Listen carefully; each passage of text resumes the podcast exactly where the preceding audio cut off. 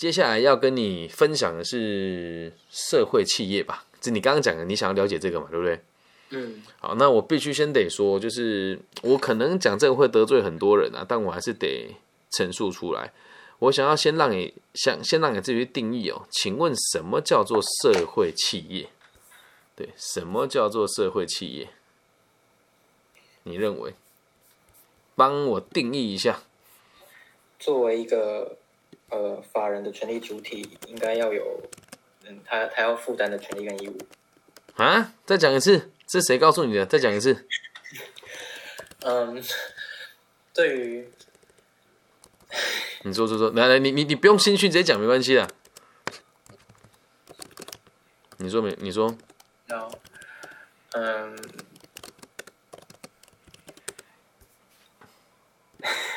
好 好好，这样不知道怎么定义，对不对？好吧，那试着说出来没有关系啊。嗯。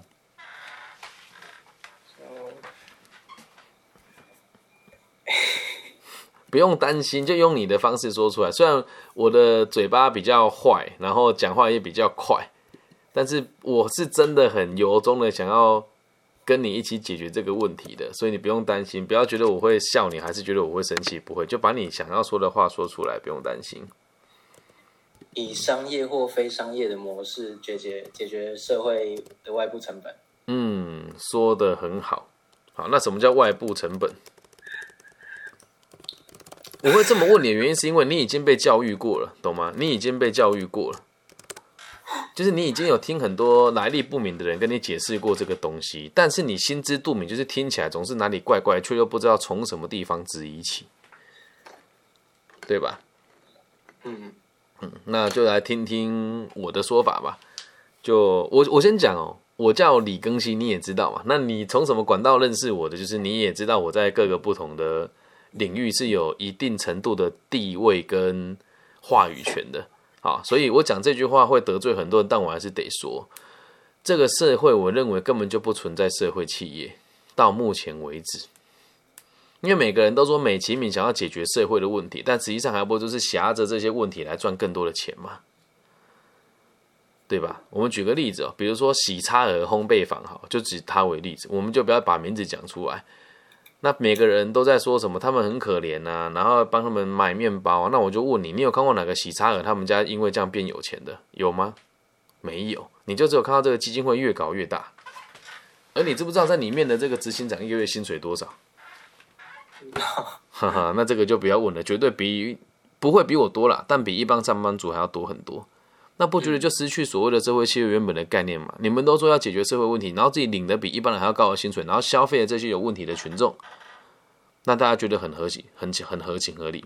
然后再来，社会企业他们就说要解决社会问题，然后赚到钱嘛。那所以很多单位就会开始用这个方式去募款。好，那我们再举个例子哦。有一个组织呢，就专门在把老师送到偏乡去教书。好，哪个名字我们就不提，应该这么讲，你也知道是哪个哪个组织了嘛？啊，你讲的我没有讲啊，没有讲，对不对？OK，那这正常来说，在台湾哦，就是如果你要去小学教书的话，只要这个地方五招招不到老师，你有大学毕业就可以去当老师。那为什么还要透过这个组织来找老师呢？而这个组织教出来老师也没有比较好，他们在这边只能教书教两年了。那不管出发点怎么样，他们募到了这么多钱，而给这个去偏乡教书的老师一个月薪水大概就有三万多到四万块，而且重点是为期两年。那他要解决任何的问题吗？没有啊！一，他占用了正式老师的名额；二，这老师只教两年；三，这老师一点都不专业。那你说这个叫社会企业吗？而你刚刚所说的那一切，我觉得也都也都认同。就以我自己为例好了，我认为我是做社会企业的，但我绝对不会跟别人讲说我做社会企业。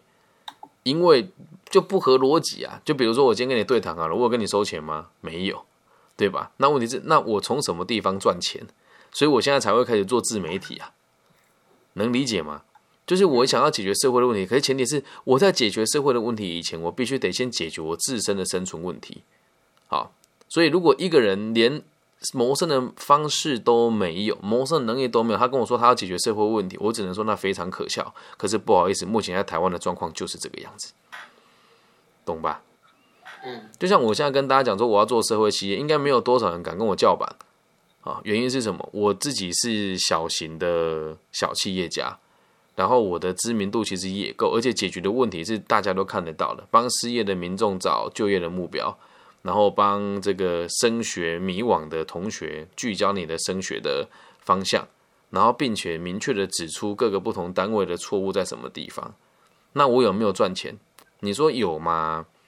也确实有啊，蛮多人会追钱给我的。那你说没有吗？就是我把我的这些时间放在我的商业行为上，我肯定更赚钱的。但我没有，我选我却选择了解决社会的问题啊，能够理解吧？嗯，所以真正的社会企业是解决社会的问题，然后赚到钱。从根本上来说，每个企业的存在都应该是社会企业，所以根本就不需要独立出来一个。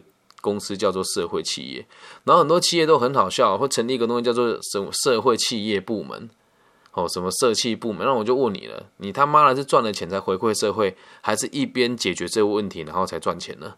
所以这有很大的谬论呐，能够理解吧？嗯，懂吗？所以社会企业这东西，我个人觉得 蛮虚假的。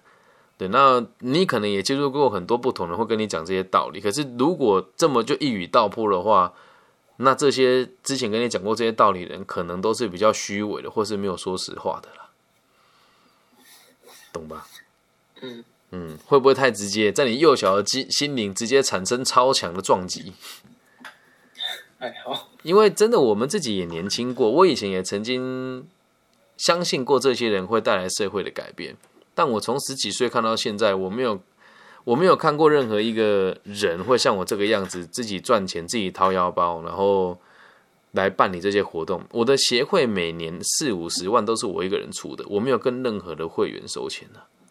嗯嗯，所以你自己要去要去思考嘛，因为像我们在这个委员会的团体里面也是，也是有很多人，你懂的，就是会。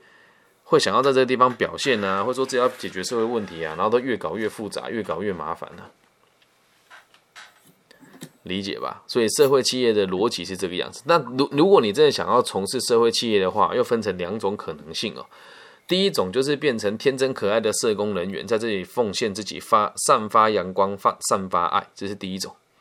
因为确实在台湾的社工体系，我觉得做的很棒。也确实，大部分的社工都有在真实的解决社会的问题，只是他的薪水比较低。嗯嗯，然后再第二种就是像我们这种狂妄自傲的，就是谁都不鸟的，就是自己赚钱，老子有钱，我想怎么搞我就怎么搞，我不用别人供养我，懂吧？就两条路。但如果你要去读社会企业相关的大学，我就必须得讲，嗯，应该没那个必要性啊。嗯嗯，了解吗？嗯，可是大部分在台湾的这个社会企业，我觉得也都是真的有想要做事情啦，只是大家也都没有办法那么的具体来讨论这些东西。因为像现在中山大学就有这个社会企业创新学程啊，静宜大学也有啊，然后每个大学都要开这个课程，但是嗯有多少人敢像我这样子把真话说出来？因为社会这个社会企业有一部分也是依据于财团的捐款啊。懂吧？嗯嗯，要能够理解哈，这就是社会企业，我眼中的社会企业，但不能说百分之百正确。可是我用本名说话，而且自己也在这个领域里面也行之有年了，我也会跟他们合作。不是大家都那么糟糕，只是大部分的人真的都是这么一回事啊。嗯，懂吧？如果真的要解决社会问题，你就不应该靠他赚钱啊，你应该是真的解决了问题，然后再赚到钱嘛。不能去应用人家的这种同情心来赚钱啊，懂吗？我再举一个具体例子给你，具体的例子给你听了啊。如果今天我是一间吸管公司，我就开始转型做环保吸管，合理嘛？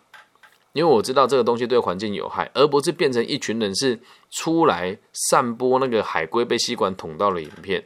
然后再成立一家公司，或者去找其他的公司买他的商品来，然后再加价卖给这些消费者，才说他们是要拯救地球。没有，你只是消费海龟而已啊。嗯，这样能够理解吧？